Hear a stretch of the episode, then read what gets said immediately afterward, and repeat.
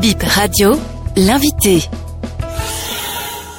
Didier François, chef de division réglementation et contrôle des produits animaux à la DDRP Bordeaux. Nous avons lu sur les réseaux sociaux qu'il y a des soupçons de foyers de, de grippe aviaire à Paracou. Est-ce que vous confirmez? Il n'y a pas de soupçons, il y a un seul soupçon dans un seul élevage où on a soupçonné la maladie. Mais nous, dans notre démarche, après le soupçon, il faut passer à la confirmation. Et la confirmation relève du laboratoire. Et même si le labo confirme, il faut passer encore à un autre laboratoire beaucoup plus accrédité pour, pour, pour, sortir les résultats définitifs. Pour le moment, nous sommes qu'à l'étape de soupçon d'alerte et c'est un seul cas d'un seul élevage de Paracourt. On peut savoir où c'est et quelles dispositions ont été prises pour éviter que, en attendant que vous ayez les résultats, euh, que ça se propage éventuellement. C'est un élevage privé qui est à.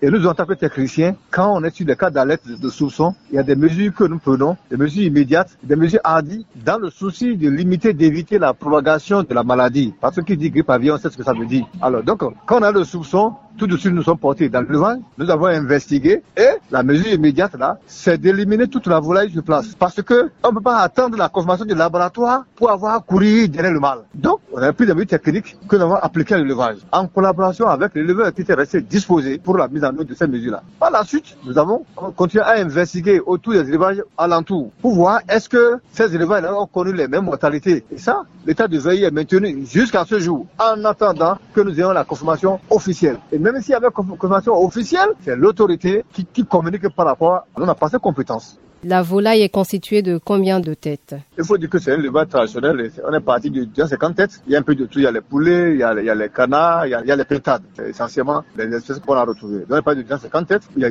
beaucoup de mortalité en un peu de temps. Mais il n'y a pas que la grippe aviaire seule qui, qui soit la cause de la mortalité massive des oiseaux. Il y a d'autres maladies. De toute manière, quand c'est une maladie à caractère épidémique, nous on prend des mesures pour éviter la propagation. Donc vous avez abattu toutes les 250 bêtes L'élevage au départ était composé de 250 têtes et il y a eu des mortalités, beaucoup de mortalités. C'est ça qui a éveillé le soupçon. Alors quand on est parti, il fallait intervenir. Crois qu'il y a à peine une centaine qui restaient pour les canards, poussins confondus. Et l'alerte est venue d'où? Et c'était quand? Fin décembre, parce qu'on allait intervenir le 31 décembre. Je crois que c'est parti le 28 ou le 29 décembre et nous allons intervenir le 31. C'est l'éleveur même qui vous a contacté, c'est ça, qui vous a alerté? Tout à fait. C'est l'éleveur qui s'était étonné de la mortalité massive de ces oiseaux en mode de, de, de 48 heures et il nous a contacté. On a vu les signes de ça, il peut s'agir que d'une maladie à caractère épidémique. Alors, on fait des prélèvements au labo, mais en attendant ça, on ne peut pas croiser les bras. Et nous, on a dû, on a, on a dû prendre les mesures que nous devions prendre. Et les résultats seront disponibles dans combien de temps environ? Je ne suis pas du laboratoire, donc cela relève de la confiance du laboratoire. Et même si c'est disponible, il n'y a que l'autorité qui peut communiquer autour.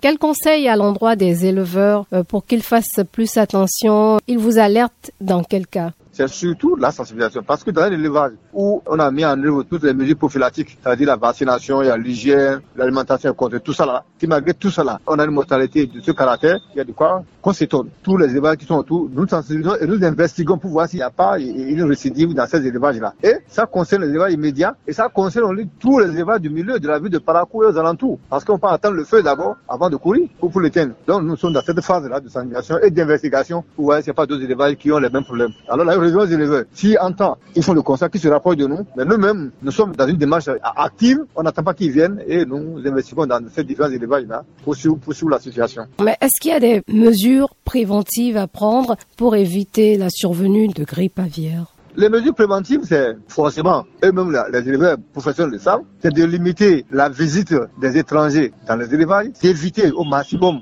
l'introduction d'un sujet étranger dans l'élevage, eux-mêmes, ils le savent très bien. Donc voilà les moyens les plus fréquents de survenue de, de maladies épidémiques, et en particulier de la grippe aviaire. C'est-à-dire éviter que les humains étrangers qui sont pas de la ferme rentrent dans les élevages, éviter d'introduire des oiseaux étrangers dans les élevages et rester strict par rapport aux mesures de prophylaxie sanitaire. Merci monsieur. C'est moi qui vous remercie madame.